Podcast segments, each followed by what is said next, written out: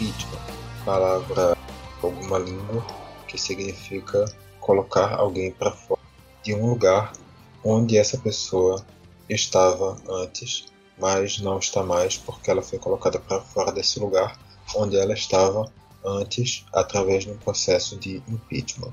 Essa é a definição da palavra e é isso que aconteceu com Mariana Brito. Eu sou Vitor Aguiar e hoje eu estou aqui com Iago Mendes. Salve, Vitor. Salve, nossos queridos ouvintes do Mastercast. Não foi por motivo de impeachment, foi por um motivo de puta maior. Nossa amiga Mari esteve impossibilitada de gravar nesta semana, mas estou aqui com muita alegria no coração, depois de ter visto o programa dessa semana, para é, trazer muitas informações úteis ou não sobre o que eu achei sobre o Masterchef. É, eu acho que assim, quando a informação é sobre o que qualquer um de nós achou sobre alguma coisa, já fica bem claro que a informação é sim uma informação inútil. Mas tá bom, se você realmente prefere acreditar em algo que não foi um processo de impeachment, que eu apliquei de uma maneira bem, sei lá, autoritária sobre Mariana, tudo bem, eu vou respeitar seu achismo, apesar dele estar errado. Mariana foi realmente expulsa desse programa porque eu não estava afim. Mas. E só pra constar, Vitor, é, tu falou assim, é, impeachment, uma expressão de uma língua que eu não sei qual é, é da língua inglesa, brother. Mas eu não conheço Era da mais óbvia possível. Mas Era eu não conheço a língua inglesa, não. Eu conheço a língua brasileira ah, mesmo. Que é, que é ah, daqui do Brasil. Nunca fui pra Inglaterra para saber como é a língua inglesa. Perdoe pelo.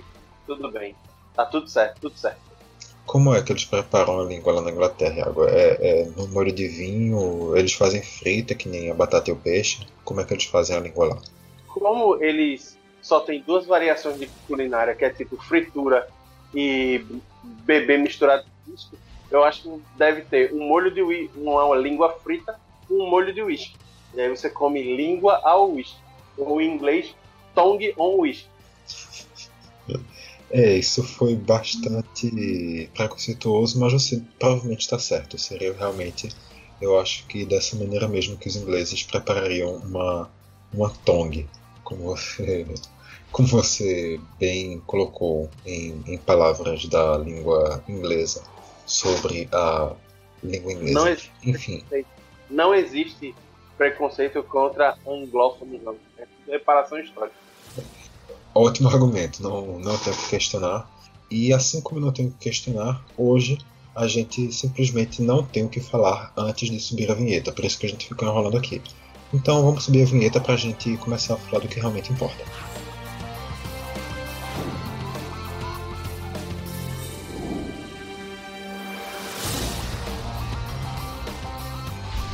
Vinheta devidamente subida, vamos começar a falar do que realmente importa. A gente teve algo nessa semana. Até que no meio do, do episódio a gente descobriu que teve participante voltando, mas aquele início de episódio, que costuma ter sempre alguma coisinha que a gente sempre aqui chama atenção, sempre comenta, eu pelo menos não percebi nada que poderia chamar ser mais atencioso, não atentaram para nenhum personagem em si, nenhuma característica, ninguém que estava voltando. Eu achei o início bem, bem sem nada ser pontuado em relação aos outros. Isso, isso foi o prelúdio de um, de um episódio ruim. Eu ia tentar arrumar aqui uma outra palavra menos dura, mas eu acho que a palavra é essa mesmo, ruim.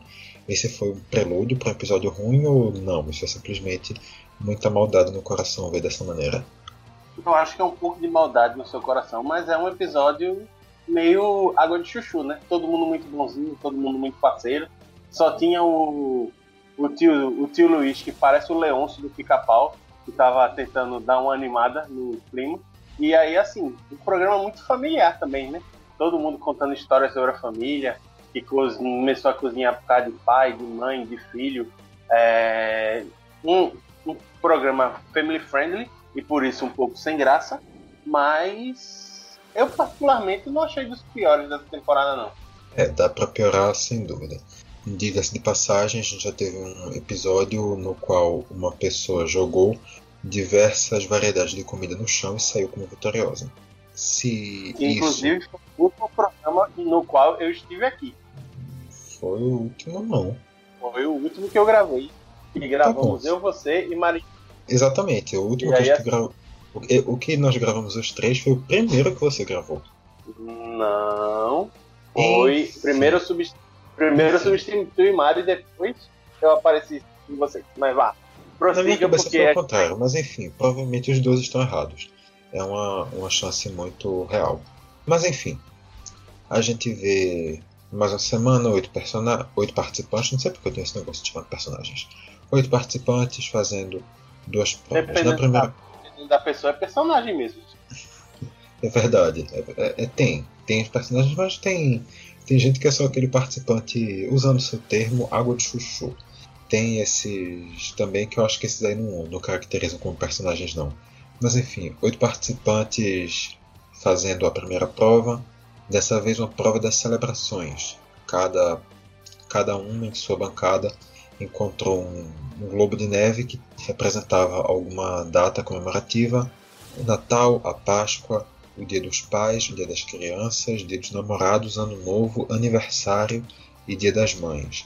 Eu anotei aqui os oito. Se eu não falei os oito é porque eu acabei pulando um aqui na lista. Mas são esses. Foram essas as, foram essas as datas comemorativas escolhidas pela produção para os participantes fazerem dessa vez. Eu já começo te perguntando, Iago, o que daí tu acha que é mais difícil arrumar um, um referencial para se fazer e o que também seria mais, mais fácil, mais palpável? Então, eu acho que o prato mais abstrato, que você teria que pensar uma coisa um pouco mais elaborada a partir da efeméride, gostou? Gastando o vernáculo da língua portuguesa agora, seria o Dia dos Namorados, porque, assim, não tem nenhum prato típico do Brasil sobre é, essa celebração. E para mim, eu acho que o mais fácil é o Natal, porque o Natal nada mais nada menos é do que uma festa da fartura, em que você pega, as famílias colocam todos os pratos que elas gostam e que comem ao longo do ano, fazem todos de uma vez para ser de Natal. Pelo menos é assim que funciona aqui em casa. Então, assim, eu acho que o Dia dos Namorados é o dia conceitualmente mais complicado, porque você teria que pensar um prato relacionado a romance, um prato relacionado a amor, e aí, se você for parar pra pensar, você tem que ser uma coisa mais leve, porque você não pode estar com um organismo muito pesado na hora de fazer as saliências que os casais fazem. E o Natal é a festa mais de boa, que todo mundo se empanturra de comida, toma um vinhozinho no final, celebra com a família e depois vai dormir feliz. Então, acho que é mais ou menos por aí. Olha, eu ainda acho o Dia dos Namorados mais fácil que o Dia das Crianças. Dia das crianças eu só consigo pensar em fazer um bolo. Só que bolo. O que é, que é um bolo? Um bolo é um bolo. Um bolo não é uma coisa dia das crianças, porque.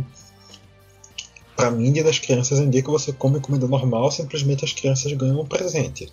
Pra mim é isso que é o dia das crianças. Enquanto tá todo mundo em casa, porque também é feriado do, da, da padroeira do Brasil. Pra mim é isso que é o dia das crianças. Mas dia das crianças também você pode, por exemplo, levar os guri para comer no fast food. Então, sei lá, você poderia fazer um hambúrguer com batata frita, ou fazer uma pizza, ou fazer uma esfirra, ou fazer um salgado de um real, ou coisa do tipo, entendeu? É, Dia das Crianças, para mim, é, um é uma festividade que tem muito a ver com fast food, ou seja, nada saudável. Hoje estamos é, enchendo é, as veias das crianças de gordura e o organismo delas de açúcar. Mas, enfim, é, eu penso que a dificuldade seria um pouco aplacada por causa disso. E qualquer coisa, se não tiver nada, faz uma gelatina e dá pro moleque, que o moleque fica feliz do mesmo jeito. É, eu, eu, queria ver, na verdade, alguém tentando fazer salgado de um real para o Dia das Crianças. É, é interessante. Assim, meu referencial de Dia das Crianças é completamente diferente disso, mas tudo bem, eu vou aceitar o seu argumento. Mas continuo achando Dia dos Namorados mais fácil. Mas agora sobre o Natal, eu queria, eu queria levantar sobre um ponto do que tu falou, e que tu falou uma coisa que eu concordo absolutamente. Natal é a festa da fartura, Natal é a festa de todo mundo comendo, Natal é a festa da felicidade. Tem peru, tem farofa, tem arroz, tem galinha, tem porco, tem carne, tem panetone, tem pavê, tem um, aquele salpicão, tem uma, uma salada de maionese, tem tudo no Natal. Aí eu vou até adiantar aqui um ponto que estava um pouco mais frente do roteiro, que é a pessoa que pega o Natal, a Juliana, o que é que ela pensa? Poxa, o Natal vou fazer um nhoque, uma massa, vou fazer um nhoque de batata selado na manteiga. E como é que ela apresenta isso? Ela pega uma cama de molho de tomate, joga no prato e em cima ela coloca seis pequenos pedaços de nhoque flutuando. Parecia, na verdade, que era uma piscina de sangue com seis pequenos corpos mortos em cima dela. E, diga-se de passagem, depois putaça pela galera ter falado mal do prato que ela fez. Isso foi um grande delírio dela, ela estava completamente louca na droga. Então, vamos lá. Eu acho que ela não perdeu nem por causa da receita, ela perdeu porque ela não entendeu a ideia de se o Natal é a festa da fartura, não dá para você me trazer uma piscina de molho com seis nhoque, né? Tá de sacanagem com a minha cara. Então, assim, ela não entendeu o conceito da festa, então por isso ela tinha que ter perdido mesmo e não tinha direito de choro nem vela, não. Quanto à, à receita, eu achei um pouco estranho um, pouco preparo dela, porque assim, eu particularmente vi ela cortando massa de nhoque pra caralho, tipo, muito mesmo. E aí ela chega, tipo, com seis nhoques para cada. seis nhoques para cada jurado. Tá ok, 18 nhoques. Uma piscina de molho de tomate, um molho de tomate que me pareceu bem. Ela confitou os tomates, depois tirou a pele e tal. Mas o molho de tomate não tinha manjericão. Eu não vi ela botar cebola, nada disso. Tipo. E aí os jurados têm toda a razão do mundo de reclamar e ela foi menininha mimada no final, que é tipo, tô reclamando comigo, mas eu não tô é, nem aí. Eu sei que eu sou foda pra caralho quem quiser que se foda. E ainda foi embora fazendo beicinho. Então, assim, tudo bem, é, falando agora mais sério. É, o Natal tinha uma carga emocional muito grande para ela por causa de, da história que ela viveu com a mãe e tal, mas eu particularmente entendo o seguinte, que quando você vai prato, fazer um prato Masterchef, você tem que entender que assim, ah, tem aquela história do menos é mais, mas isso é para o preparo, não para a comida. Então tem que ter uma quantidade razoável de comida para que a pessoa experimente.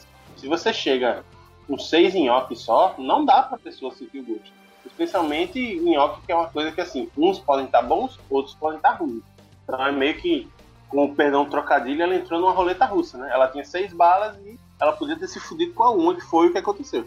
É, então, só para reafirmar um ponto que tu disse, ela não entendeu o conceito da festa. É isso. Iago disse que a moça não sabe o que é o Natal. É, é isso que Iago pensa a partir do prato dela. Que ela acha que o Natal é uma festa comemorada em abril, em celebração ao início da primavera, que não é obviamente em abril. Mas é só, só realmente para reafirmar que é esse o pensamento de Iago sobre a Juliana.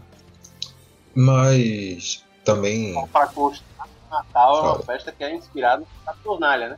Que é uma festa do, dos feriados pagãos. Mas aí, é, vamos, vamos dar uma segurada. Qualquer coisa a gente pode fazer um especial sobre isso depois. Um especial do Natal, porque não estou disposto a infringir preceitos cristãos hoje. Está um pouco tarde para isso. Então, tá de noite e eu quero que todo mundo durma tranquilo depois dessa gravação. É isso, no dia 25 de dezembro fique esperando que venha o especial de Saturnália por Iago Mendes. Mas, continuando nesse ponto da Juliana do Natal, como tu bem falou, ela já tinha começado o episódio contando uma história que ela tinha da mãe com o Natal, exatamente antes mesmo de saber que seria uma prova sobre festividades. Existe coincidência no mundo, Iago? Ou, ou isso é simplesmente um, uma, uma, maldade ali que, que fizeram quando viram assim que era que ela tinha falado do Natal, apareceu alguém por baixo da mesa, trocou ali a, a, as, os globos de neve para ficar o Natal onde ela estava. O que foi aquilo? Eu acho o seguinte: existe coincidência no mundo, existe azar no mundo e tem gente que nasceu para se fuder. Na minha cabeça é a Juliana, porque é uma pessoa que pega o Natal, tem trauma com o Natal, não entende o conceito da prova, não entende o conceito da festa chega lá, é, leva a reclamação dos três jurados e ainda fica achando que foi perseguida. Então, não dá para defender o prato dela em nenhuma é, perspectiva. Inclusive, acho que o prato da Rejane, eu acho que foi a outra moça que foi eliminada, era melhor do que o dela. Para mim, o prato da Juliana é o pior de toda a prova. Não sei de onde você tirou o nome Rejane, no caso, porque o nome da, da outra moça é Janice que no caso é um nome que não tem nada a ver com Rejane, mas tudo bem. vou aceitar sua, sua é alucinação. Ah, claro, é, Juliana também tem, tá? É, porque tem J e tem E no final. Eu pensei e viajei mas vá. E Juliane também tem. Juliane, e Julie, e Jo. Jo. E Janete. Outros nomes também tem, J e E. Ué. Tá vendo? Iago, Iago, está, Iago está no nível Mariana, Iago está errando bastante. Eu vou dar um impeachment nele na semana que vem de novo e trazer Mariana de volta. Não estou satisfeito, não. Mas enfim, a, na prova, além do, das oito celebrações, cada um dos participantes também tem que introduzir obrigatoriamente um óleo essencial na receita, que no caso é pela terceira semana seguida uma, uma ação de marketing, merchandising sendo introduzido dentro diretamente de uma prova. A gente, nos, últimos dois episódios, já criticou bastante a prova da geladeira, que de geladeira não tinha nada. Achamos interessante o, a proposta do, da prova da, com a Alexa, da Amazon, contando tempo. E o que é que tu achou agora dessa ativação com a Young Living sobre os óleos essenciais, Elton? Eu particularmente acho as inserções comerciais do MasterChef muito bem feitas. É, uma maioria delas é tipo acontece de maneira orgânica e você nem você só percebe que tem uma uma inserção ali se você pega durante o comercial que é feito durante o programa. E aí assim, eu acho achei bem bacana a história de tipo dar um eu gosto dessa história de dar um ingrediente obrigatório porque faz com que os, os participantes tenham que exercitar a sua criatividade. Então assim, eu, particularmente, eu nunca cozinhei com óleo essencial, certo? Óleo essencial para mim é um negócio que você bota num difusor para dar cheiro na casa. Desculpe, é, ainda estou em nível pré-iniciante na cozinha. É, estou ainda aprendendo a fazer o básico do básico do básico. Mas achei interessante a ação e eu vejo o Masterchef, mais uma vez, como um dos programas de maior potencial de fazer é, merchandising, faz, parcerias comerciais da TV brasileira. Porque assim, quando você trata de cozinha, e aí, por falar em cozinha, você pode falar tanto de qualquer, praticamente todas as variações de comida, quanto de diversos utensílios para cozinha, para casa, é, para limpeza, para tudo. Então abre um leque muito grande e aí o Masterchef, o Masterchef durante todas essas temporadas vem usando isso com maestria. Até mexendo a Alexa, que, segundo pessoas que assistem aula de planejamento e comunicação comigo, é um software burro, eles conseguem fazer. Imagina fazer de óleo essencial para cozinha. Então, é, tem que dar os parabéns ao pessoal do comercial da Band que trabalha muito bem isso aí. Eu perguntaria por que o Alexa é um software burro, mas eu não quero levar um processo do Jeff Bezos, até porque ele tem dinheiro para contratar muito mais advogado que eu. Então vamos deixar isso quieto também concordo contigo, também achei interessante, bem introduzida essa, essa, esse merchan. E também eu tô, eu tô gostando dessa ideia deles colocarem as, as ativações exatamente dentro das provas. Eu acho que isso valoriza o programa comercialmente, eu acho que isso valoriza as empresas que estão em parceria, eu acho que também isso não, não ataca quem está assistindo. Isso não é uma coisa que vá, vá ser invasiva, só vai dar um, trazer um elemento completamente à parte para aquele, aquele mundo que eu acho que dentro do Masterchef é uma coisa boa, dá uma, dá uma amplitude um pouco maior. Mas ainda para falar sobre essa primeira prova, eu acho que o último tópico que tem para falar aqui é que um participante, eu estou aqui procurando para identificar, para lembrar no caso qual deles que foi, eu acho que foi o Renan, mas não tenho certeza absoluta disso. Foi o Pedro, foi o Pedro, foi o Pedro o Pedro decidiu fazer um sorvete. E ao longo de 45 temporadas que a gente já teve dos mais diferentes tipos de Masterchef aqui no Brasil, eu não sei se a gente já teve algum sorvete dando certo. E você tem essa maldição de sorvete. Ninguém consegue fazer sorvete certo. Todo mundo chega desesperado ali no final para dar tempo de fazer seu sorvete. Pra que a galera ainda tenta fazer sorvete no Masterchef? A turma tenta vencer pela ousadia, né? E aí, assim, a gente viu a execução do sorvete bem feita, só que com um sabor duvidoso. Porque, como o Jacan mesmo diz, o sorvete tinha gosto de sabonete de banheiro. Então, eu particularmente não sei se eu encararia tomar um sorvete de lavanda, não. lavanda para mim é a parada que você usa depois do banho, pá, pra você ficar cheirosinho durante mais tempo.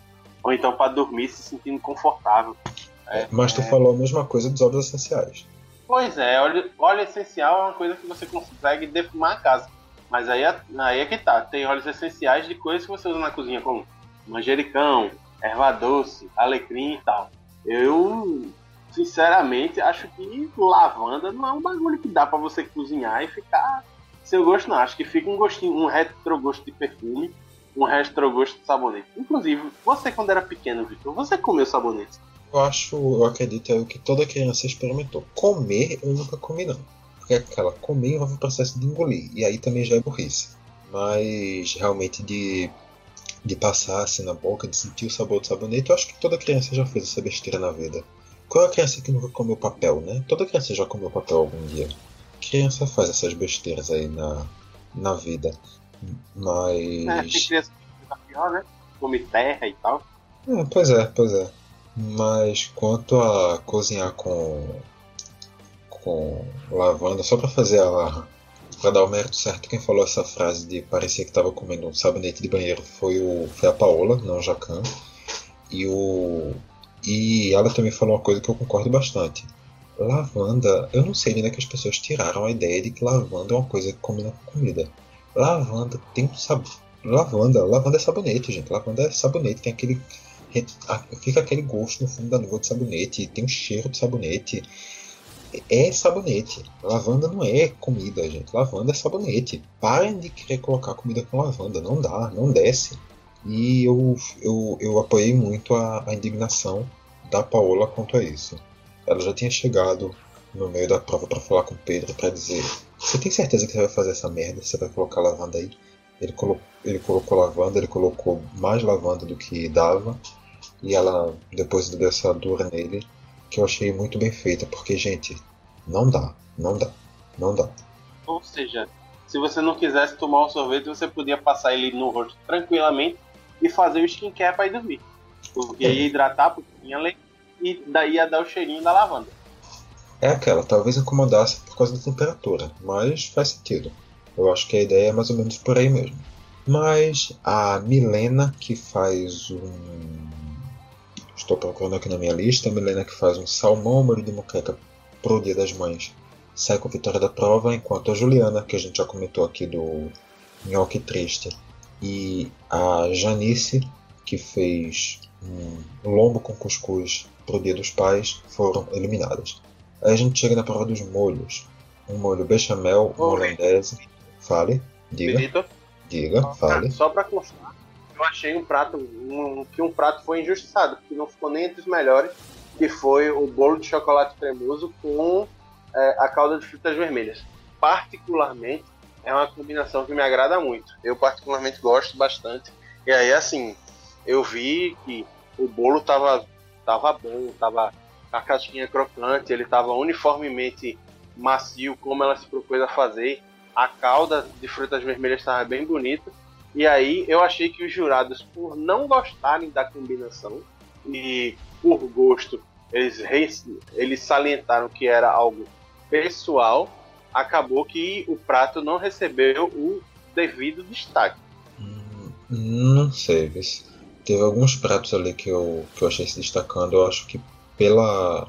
Ele, pode ser, pode ser isso, não, não, vou, não vou discordar exatamente, mas não foi a impressão que eu fiquei porque eu acho realmente que houve, houve um destaque mesmo de, de outros pratos. Não que esse não tenha se destacado, mas que outros acabaram sendo melhor vistos, mas enfim.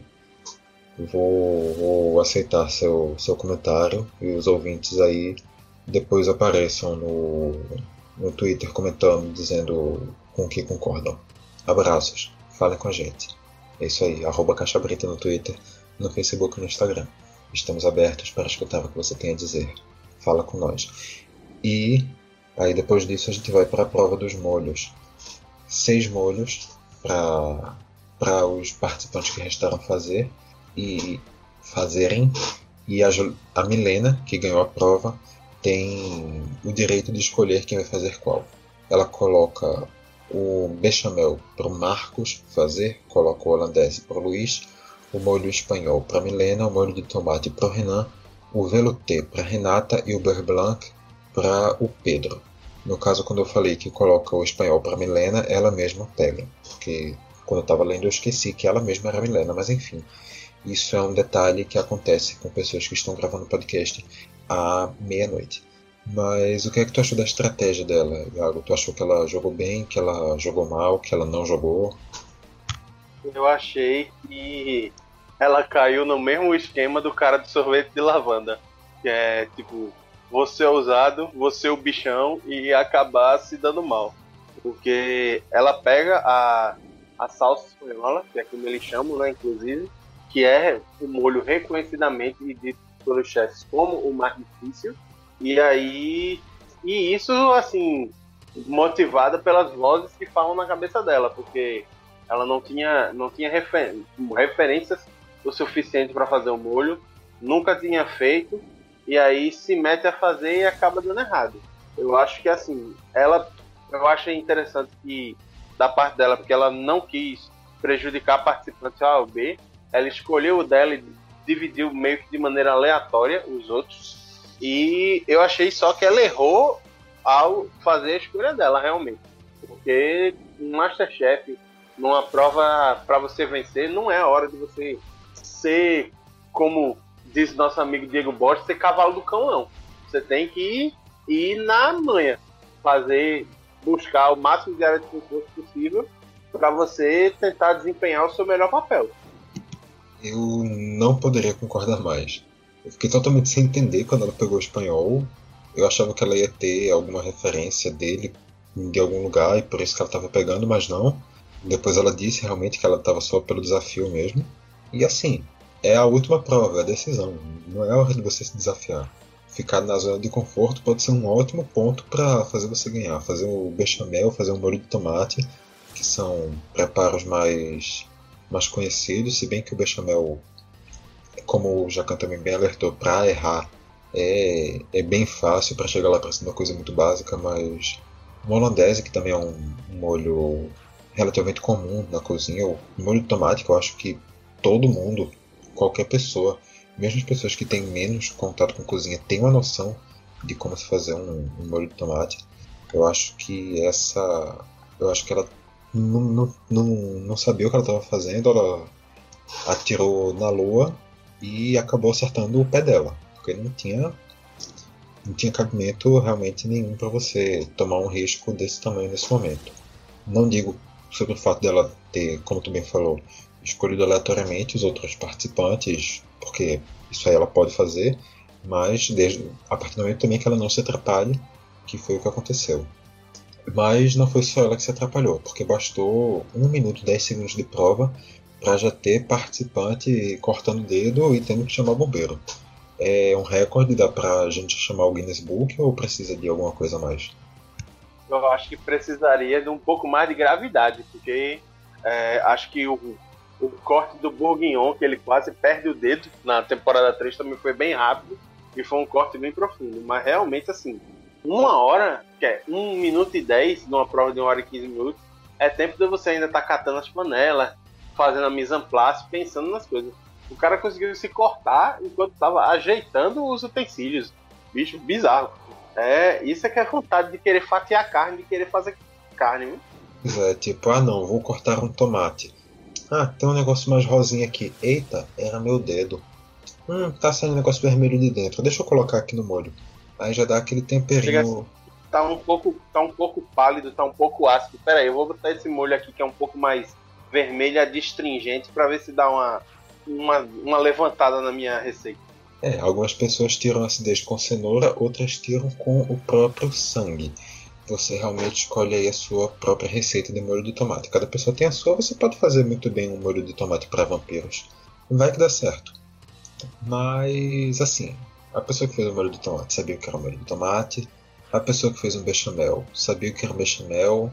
Mas no geral, as pessoas tinham ideia do que era o molho que elas estavam fazendo ou tava, tinha mais gente perdida que encontrada nessa história? Então, tinha muito mais gente perdida do que encontrada e até nos molhos mais conhecidos. Por exemplo, é, o, o, o, tio Lu, como ficou conhecido nosso amigo Leôncio, é, foi se recebeu o molho holandês para fazer e não sabia que o molho holandês levava limão. O que foi que ele acabou entregando, como disse o Jacan, uma maionese com gosto de manteiga. E assim, além do, da salsa espanhola, vale lembrar que tem, tinham dois molhos que não eram, não são, pelo menos para mim, não eram muito populares e eram duas receitas que eu não lembro de ter visto é, muitas vezes no MasterChef. O velouté, que eu particularmente não tinha visto nenhuma vez, não tinha a menor ideia do que se tratava, e o Beurre Blanc, Beurre Blanc, Beurre Blanc, Beurre Blanc, não sei. O Pi Blanc, que... É francês, ninguém se importa. Então tá. O, o Barra Branca, o o molho Barra Branca, que também eu, eu acho que se muito vi participantes fazendo, foi uma ou duas vezes nessas temporadas de Masterchef que eu acompanhei. Então, assim, eram, eram molhos bem, bem difíceis e tal. E quem pegou não conseguiu se dar bem. Acabou que os dois destaques. Quer, não, mim. O Beurre Blanc, quem pegou não conseguiu se dar bem. E quem pega o velouté, apesar de só ter feito uma vez, consegue se destacar. Junto com o bechamel, que eu particularmente não sabia, e foi uma coisa que o Jacan foi bastante enfático, é que bechamel não leva queijo. Eu não sabia que bechamel não leva queijo. Eu acho que era. Eu achava que era uma coisa livre assim. Você poderia ou não colocar, mas ele foi bem enfático dizendo que não pode. É uma roux com noz moscada e acho que pimenta do reino. Então, muita gente se enrolou no molho. E se não se enrolou no molho, se enrolou é, na combinação. Por exemplo, carne com molho holandês, que é para que o Jacan, inclusive, enfatizou na apresentação que era para peixe e para aspargos. Então, assim, acho que além de falta de conhecimento, falta de técnica, rolou um pouco de a galera não escutar o que os jurados dizem. E aí a gente sabe, a gente inclusive já falou e vocês falam sempre nas gravações que assim, se o jurado te dá a dica, vai naquele que tá dizendo, não tenta inventar, menos é mais e tu só tem duas provas para ganhar o programa. Então, às vezes não vale a pena você arriscar tanto e acabar correndo o risco de cometer um erro grotesco para ganhar um programa numa margem tão curta. Pois é, eu acho também que, que esse ponto de não escutar os chefes passou diretamente também por essa, por essa prova. Muitas dicas, eu acho que básico, se não todos, quase todos tiveram dicas importantes dos chefes e vários realmente passaram sem, sem escutar. Sobre os molhos em si, realmente eu nunca tinha nem ouvido falar do molho, do molho velouté. Fiquei conhecendo na terça, que eu já não lembro mais se foi ontem ou antes de ontem, mas na terça-feira. E o espanhol eu também não conhecia, também fiquei conhecendo esse preparo no programa. Então eu acho que tinha preparos ali realmente que não eram tão próximos assim do, do costumeiro, do que as pessoas estão tão habituadas, do que as pessoas conhecem. E isso pode ser sim uma dificuldade para elas, o que é normal, claro. Então essas dicas tomam um caráter ainda mais importante. O, eu acho que o maior pecado acabou sendo o molho holandês do Luiz e o molho holandês é um dos mais conhecidos, um dos mais populares dessa, dessa lista. Ele pode não ser um molho que você vai encontrar em qualquer lugar, mas ele dentro dos preparos da cozinha ele é um dos molhos mais conhecidos. Então eu acho que realmente faltou muito esse tato de, de sentir o clima da prova, de sentir o que os chefes estavam dizendo, de entender qual era o molho e até um pouco de entender a ideia da prova, porque teve gente que não conseguiu colocar o molho como, como peça de destaque dentro do, do prato. Mas ao final, Iago, na tua visão, a gente teve uma vitória justa? Acho que sim. Ganhou o prato mais equilibrado. É, nenhum dos pratos conseguiu ser perfeito todos tiveram defeitos, mas é, se o molho era a estrela do prato, era a razão de ser do preparo, ganhou o prato que tinha o melhor molho e que conseguiu fazer, se não a melhor, uma das melhores combinações, que foi o salmão com o molho velouté. E há, há quem diga que o salmão, o salmão ficou seco e que isso não merecia a vitória e tal, mas foi algo que a própria Paola disse que era um salmão, era um salmão que estava um pouco passado, mas que há quem se agrade desse tipo de, de preparo. Eu, particularmente, não sou muito dos peixes, não gosto de peixe, então, assim, não sou a melhor pessoa para dizer se estava certo, se estava errado, se estava ok. Mas acho que ela foi muito bem e caindo na história da combinação, a gente vê também o Marcos Vinícius, que ficou carinhosamente chamado de Marvin. Agora é só você e não vai adiantar. Chorar vai, lhe vai me fazer feliz ou não vai me fazer feliz. Não sei, não lembro a letra direito. Mas o, o Marvin ele conseguiu fazer um, uma carne muito boa, uma acho que era brócolis, não lembro muito bem, muito bem feito, um bechamel muito bem feito. Só que aí ele tirou das vozes do além um espaguete de pupunha que em nada agregava ao prato e que por isso eu acho que a, acabou se perdendo na prova e perdendo uma vitória que estava bastante acessível para ele. Então assim é uma vitória mais do que justa, certo? É, vale lembrar que foi uma das histórias, uma das histórias mais bacanas que apareceu, uma das histórias do programa familiar do MasterChef, né? E a, a Renata, ela conta que ela morava no Japão e que volta para o Brasil para cuidar do filho que tem problema gástrico e ela dedica essa vitória ao filho e ao marido. Então, muito family friendly, muito fofinho esse programa. Tu não achou não, Vitor? Achei, concordo, concordo contigo. Foi um programa de amor, todo mundo feliz, todo mundo bem, todo mundo sorrindo. E só para também acrescentar, essa vitória da, da Renata, que como me falou, fez o, ficou responsável pelo molho velouté, é, pode ser, até certo ponto, uma redenção pelo bolo cremoso de chocolate que tu mesmo disse lá no início que era um prato que talvez merecesse mais destaque do que acabou tendo. Então acho que redimiu muito bem, né? Sim, sem dúvida mostrou o potencial da cozinheira mais completa, na minha opinião. Porque fez uma prova, uma primeira prova muito boa fazendo doce e fez uma segunda prova muito boa fazendo salgado e com um molho que era muito difícil e que ela não sabia fazer. Ela prestou atenção apenas nas dicas do jurado, só tinha feito o molho uma vez e teve um insight muito bom de colocar peito de frango no caldo, que é a base do, o molho aveludado para poder dar um sabor diferenciado. Então, assim, ela aliou inventividade com técnica e soube fazer bem a combinação. Não quis inventar, não quis fazer molho holandês com bacon, com carne, com farofa. Molho holandês com bacon, carne e farofa realmente é uma que vai ficar vai ficar marcada. Mas agora eu acho que a gente pode chegar finalmente naquilo que todos esperam, porque afinal, se o Masterchef dá um troféu que é uma serpentina daquelas de supermercado que você queima para matar os mosquitos que ficam em volta, a gente dá para você um, uma mão, uma mão humana. Você não pode perguntar de onde essa mão veio, você não pode perguntar como a gente conseguiu essa mão, a gente vai simplesmente entregar essa mão para você poder bater nos mosquitos e matá-los que no caso essa mão é entregue para o vencedor da frase da semana. E dessa vez são três concorrentes. A primeira é a Milena, lá no iníciozinho da prova ainda, que chega, ela olha para o tomate e diz: E eu faço daquele tomate o tomate mais importante da minha vida. Eu achei, por um leve momento, eu achei que a Milena ia pedir o tomate em casamento. Eu fiquei com essa, essa sensação, mas não foi o que aconteceu e ela terminou conseguindo pelo menos ganhar a primeira prova, mas se ferrando na segunda com um molho nada a ver porque ela foi burra na estratégia. A segunda candidata e, a. Melhor de tudo, vale. Rapidinho. O melhor de tudo é o seguinte: é, ela pega e diz: Vou fazer um, um peixe ao molho de muqueca. Aí tá, beleza, e esquece o tomate.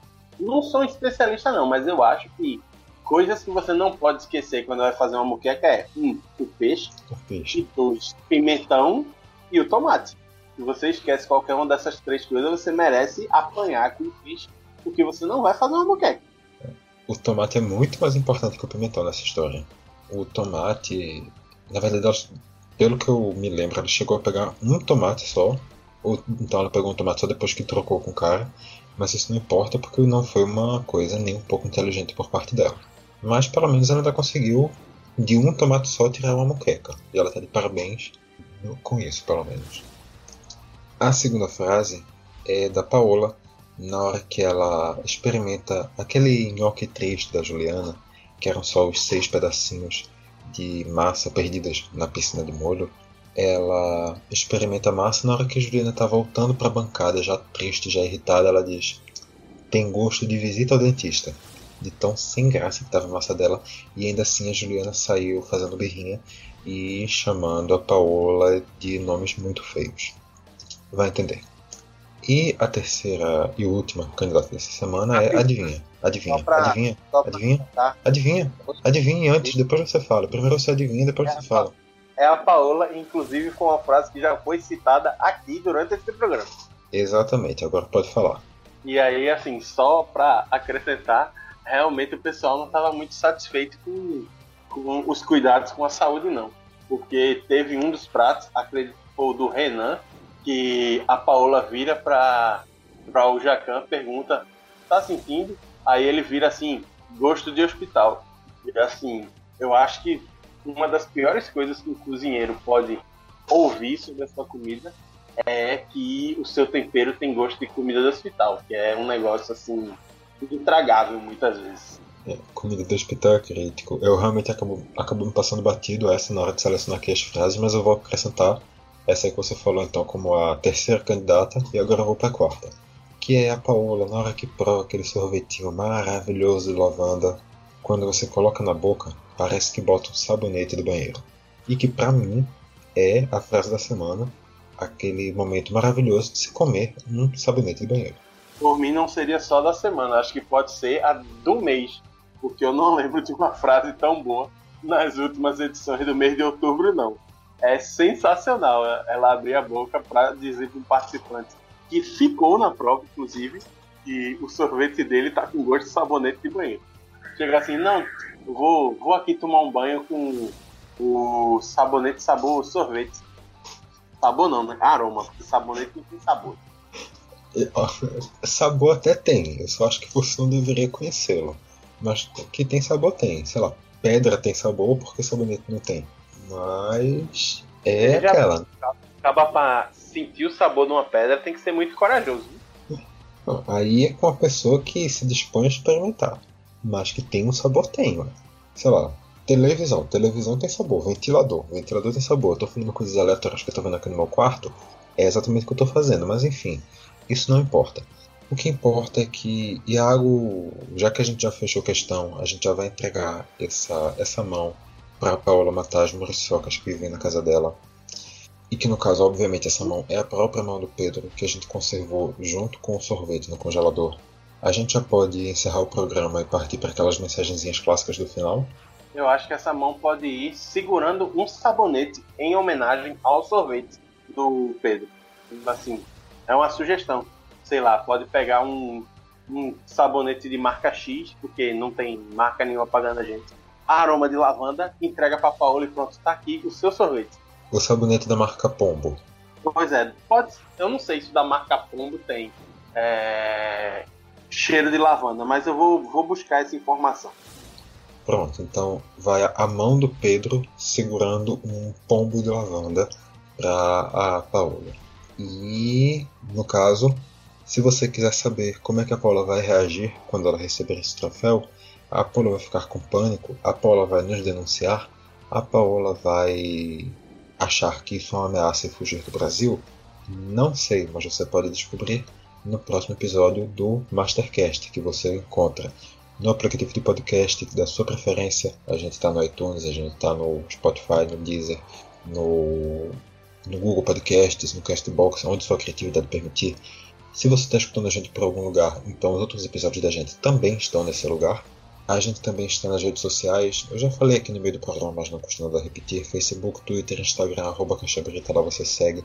Você fica sabendo sempre que a gente inventa uma loucura de soltar um episódio doido de Mastercast desses, ou então quando a gente solta algum episódio de algum podcast um pouco mais sério, como o do DescubraCast de futebol, que a galera está gravando exatamente nesse momento enquanto a gente está aqui, faltando a gravação de lá para fazer esse programa.